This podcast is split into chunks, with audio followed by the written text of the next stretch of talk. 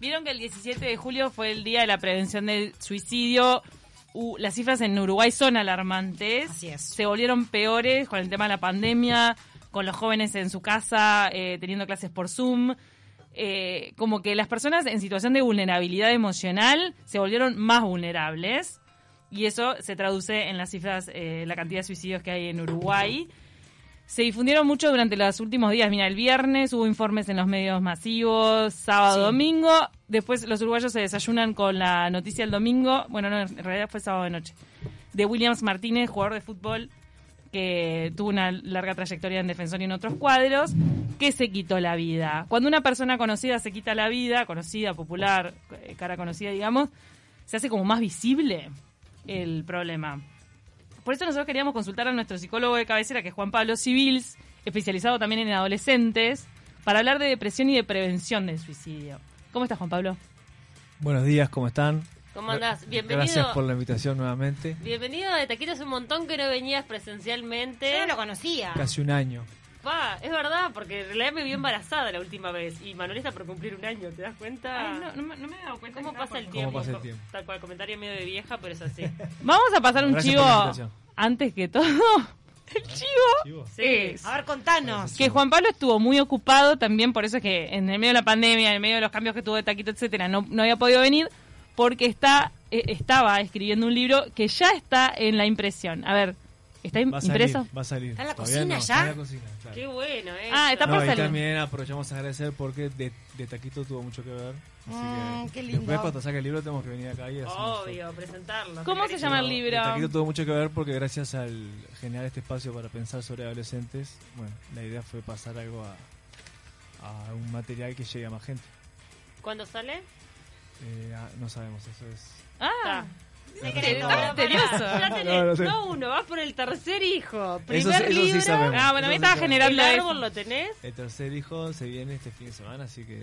¿Este fin de semana el tercer hijo? Sí. ¡Qué nervios! Nervios.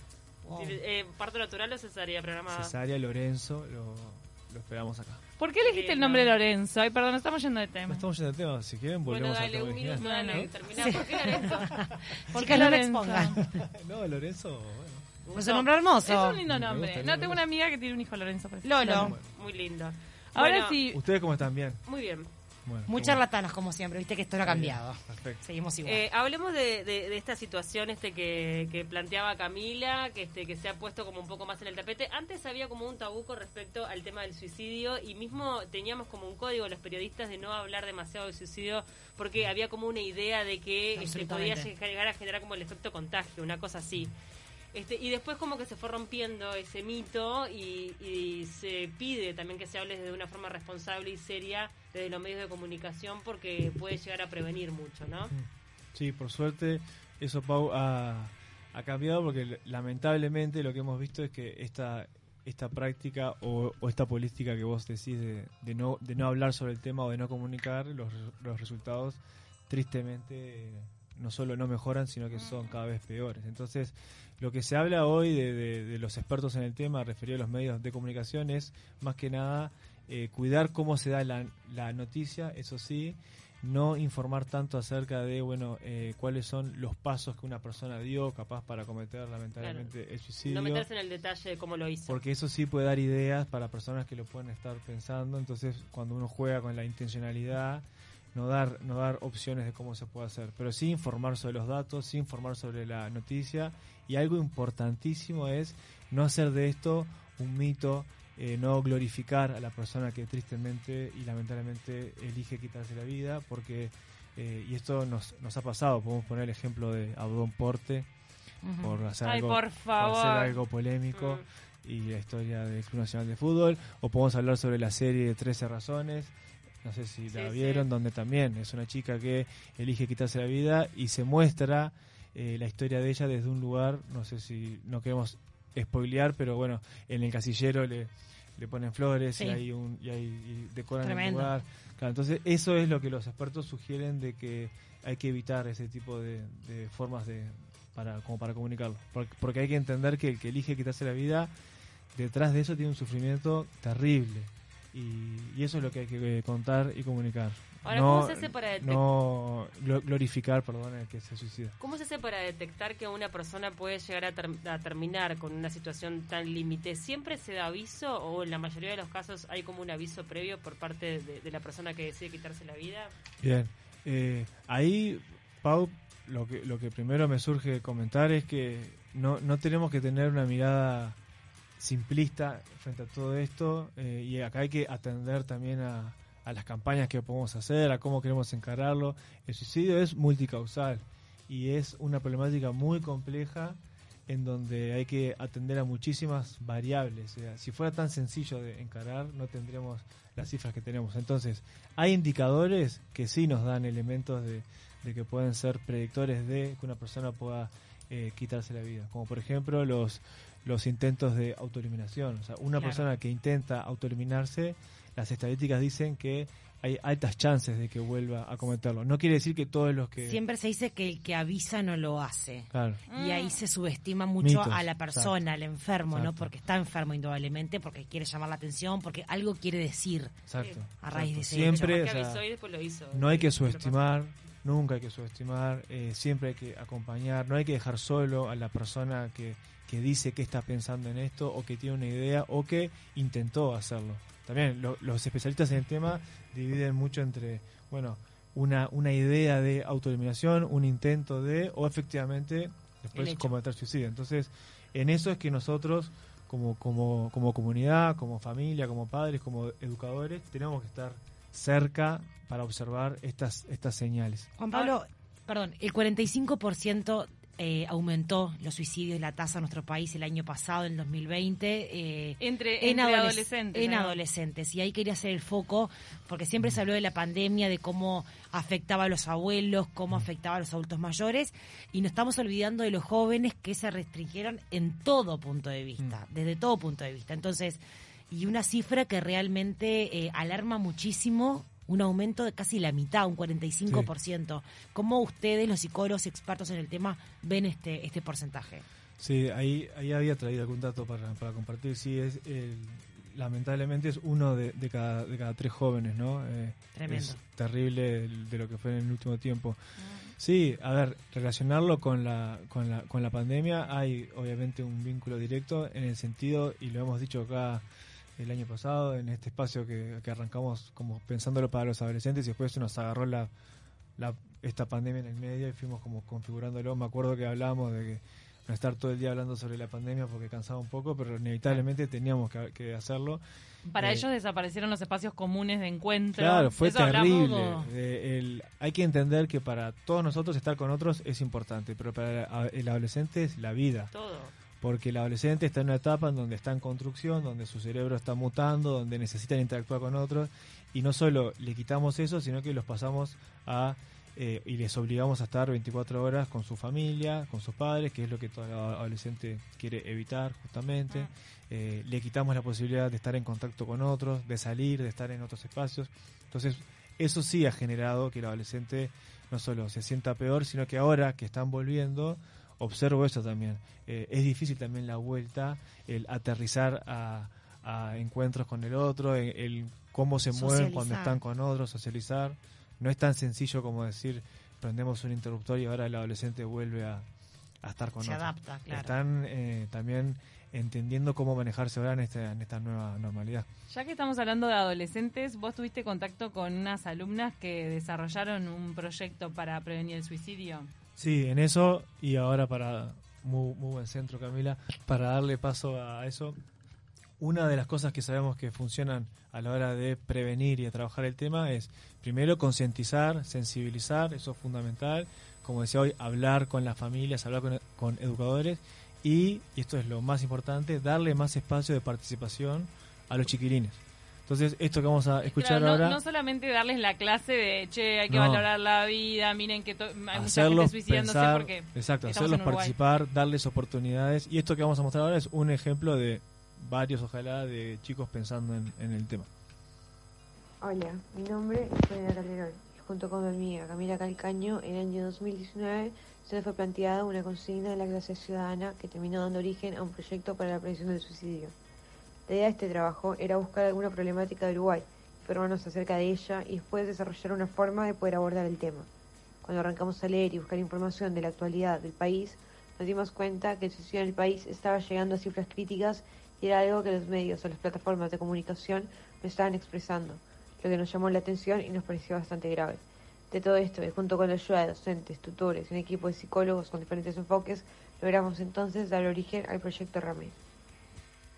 En el proceso de elaborar este proyecto nos comunicamos con varias y varios psicólogos y psiquiatras y tal, empezamos de a poco a aterrizar el vínculo entre la problemática del suicidio, que se nos hacía como un poco lejana, con el, y la salud mental. Y vimos que era algo que en realidad nos tocaba muchísimo más de cerca y que, que tal, la salud mental en sí la empezamos a ver como entendiendo a la mente como una parte del cuerpo y que también podía enfermarse, por decirlo de alguna forma y que no era algo de lo que se habla hace mucho, entonces como faltaban herramientas quizás, no faltaban y faltaban en general herramientas para poder acercarse a otras personas y para poder también quizás identificar o ponerle nombre a conductas o sentimientos propios y, del entorno. Y el nombre Ramé, que es el nombre que le pusimos al proyecto, que es, es una palabra balinesa que significa aquello que es caótico, pero hermoso a la vez, y representa el enfoque que le quisimos dar como a la prevención del suicidio, como un sí a la vida y como promoción de la vida y de la salud mental.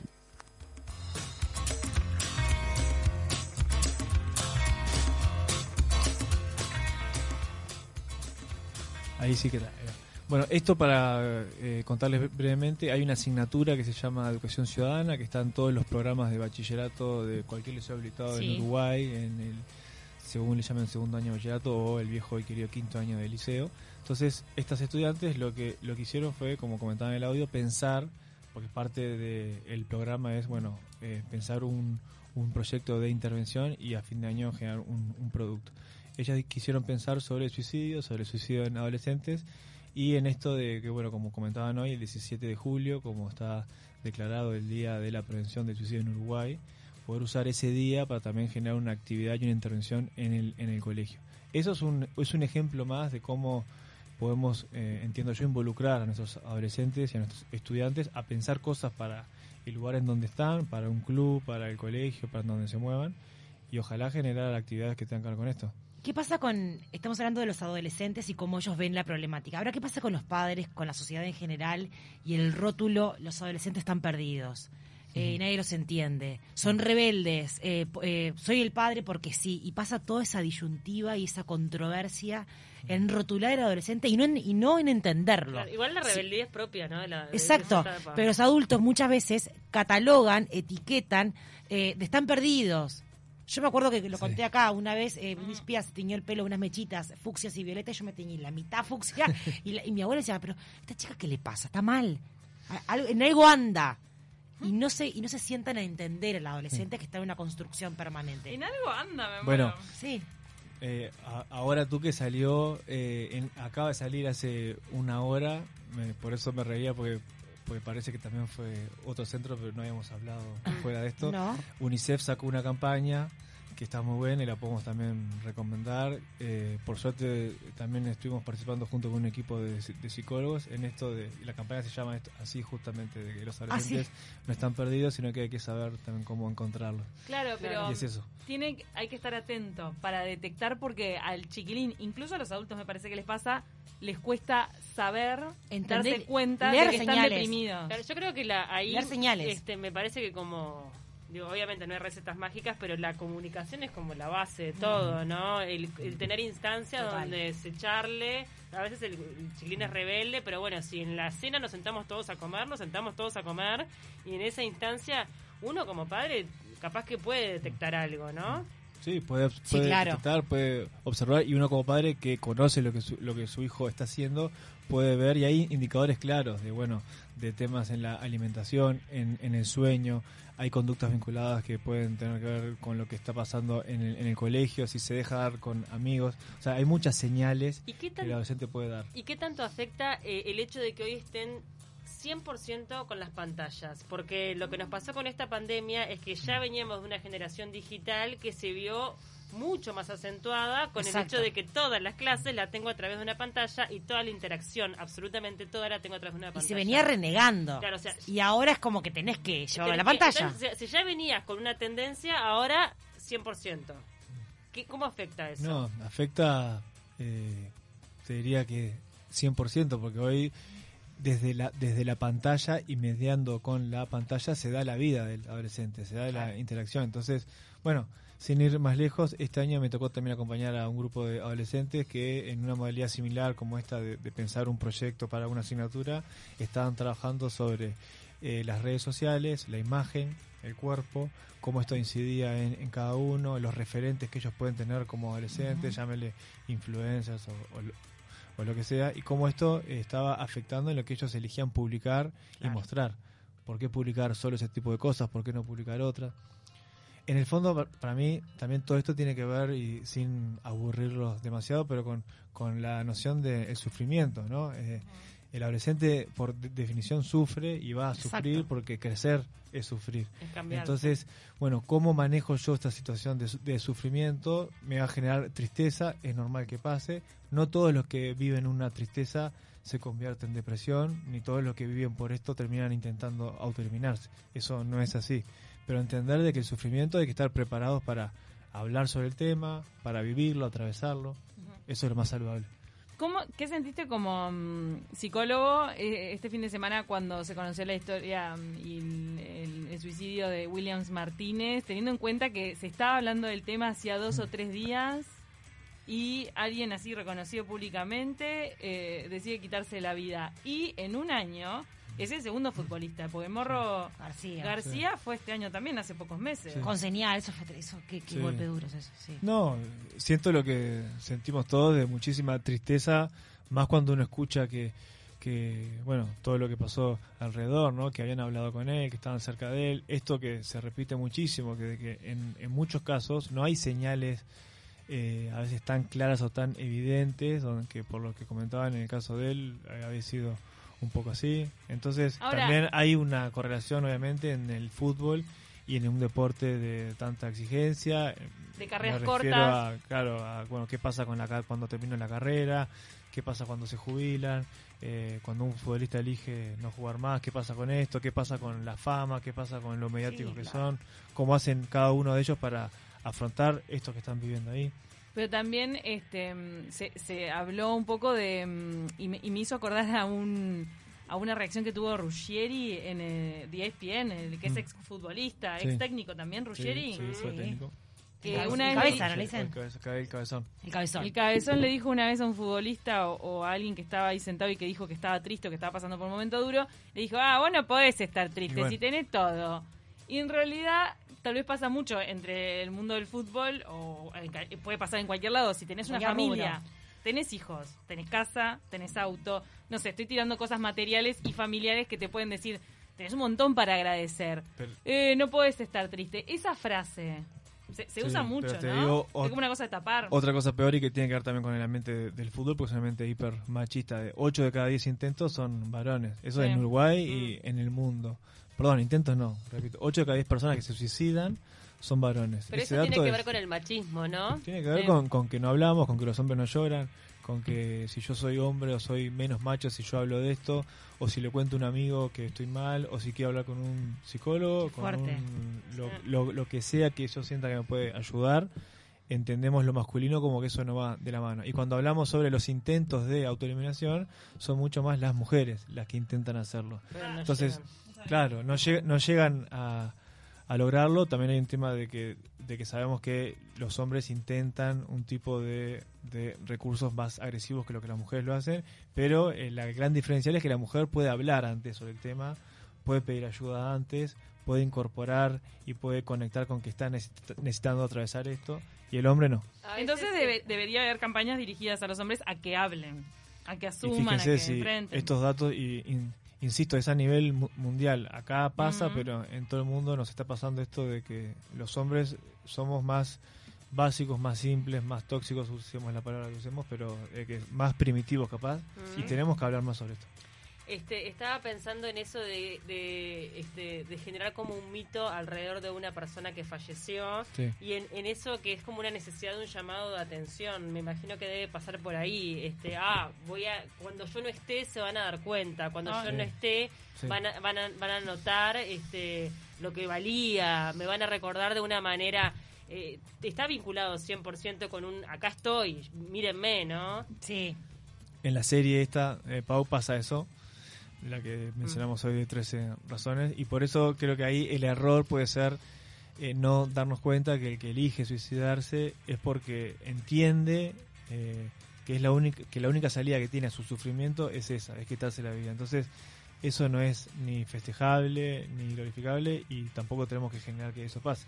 Siempre tenemos que transmitir este mensaje de que pese al sufrimiento más grande que nos toque atravesar, hay alguna alternativa para encararlo. ¿Cómo podemos ayudar si detectamos que una persona cercana, eh, compañero de laburo, familiar, eh, vecino, está pasando por una situación compleja? Eh, ¿Cuáles son las primeras señales que uno tiene que hacer para ayudarlo y para tirarle ese puente para que pueda salir? Bien, hay unos números de teléfono que funcionan Eso. las 24 horas que están buenos eh, comentarlos. Es la, la línea vida 0800 0767 o asterisco 0767 y la de apoyo emocional 0800 1920. Esa es la otra línea que también funciona 24 horas para responder y atender cualquier tipo de, pedido de ayuda. Uno si ve a un amigo en esta situación, claves, no dejarlo solo, eso es fundamental. Eh, mientras uno está con ese amigo o con esa amiga, poder contactar con, con otra persona, con algún adulto, con alguien que pueda venir, que Pedir pueda ayuda, claro. pedir ayuda. Si uno evalúa que es importante que lo vea un profesional, hacerlo, acercarse a una mutualista, eh, no quedarnos con, eh, que eso es, es otra cosa que los especialistas repiten mucho, no, no decir ya va a pasar, ya vas a estar bien, No estés triste. eh, claro, no estés triste, vení, vamos a comer un helado que ya se te va a ir, mañana vuelvo, no. Si uno observa de que la situación es frágil y es delicada, quedarte ahí y poder ver cómo mediar con otra persona. Ah, estaba buscando en Instagram porque hay un grupo que iniciaron en el ambiente universitario en la UDELAR que era como Mañana te veo, ¿no? ¿No se llamaba así? Y era también por el tema de, de los suicidios, de un acompañamiento y de también Claro. de, de tirar como una linga de ayuda a, la- a las personas que están en el ambiente estudiantil y que están pasando por una depresión Sí, hay, profunda. hay una señora también en el departamento de Maldonado que armó una asociación a partir del suicidio de su nieta. Este, y la verdad es que colapsan los teléfonos, porque ella tiene un teléfono que atiende 24 horas. Fuerte. este, y está todo el tiempo recibiendo llamadas de chiquilines que, bueno, que tienen pensamientos suicidas y que, bueno, ella de alguna manera este, intenta este, contener emocionalmente desde el teléfono. Y eso, eso también me parece importante porque cuando una persona lamentablemente elige quitarse la vida, lo, lo que pasa después, ¿no? Eh, en los adolescentes sabemos que quedan, se calcula que hay casi que 100 compañeros que quedan afectados cuando, una, cuando un amigo pasa por esto. En los adultos también, ¿qué pasa con esta señora donde- cuando Mm. pierde un familiar? No, no es solo la, no es solo la persona que elige quitarse la vida, sino bueno todo lo que Sí, es tremendo el impacto. Total. Nos tenemos que despedir, Juan Pablo. Invitamos a que te sigan por las redes sociales porque ahí siempre estás publicando. Bueno, ¿no? ¿Cómo son tus redes? eh, arroba chopo uy. Perfecto. Porque Por ese es ahora. su seudónimo. Pero, ¿Y seguís con Chopo. el podcast o no? Y porque Era- eran estas no columnas. más, No, eh, pero ahora No, ya no, no, acá no vengas a ensuciar. No, no, Capitán ¿cómo que Obvio. es Capitán Obvio. Capitán Obvio, vamos a subir, episodio. sacamos una Subí foto, este. subimos todo. 2021, primera columna. 2021. Claro, Capitán Obvio, lo encuentran en Spotify. Gracias, Chopo, Bueno, por tu gracias. tiempo acá. La verdad que es muy valioso. Eh, voy a ventilar acá que yo comparto una columna tuya, la de los duelos. Se le muere alguien a, a una persona Es cercana cierto. mía, pimba, le comparto la columna. Es más, me llegó una queja como que la columna no estaba, eh, que no se escuchaba bien, pero está. Mm. Vamos a arreglar técnicamente eso. Mejorar esos, esos temitas técnicos. Porque es importante. Nos vamos corriendo. Esta también es para compartir. Sí, Total. Está muy buena. Total.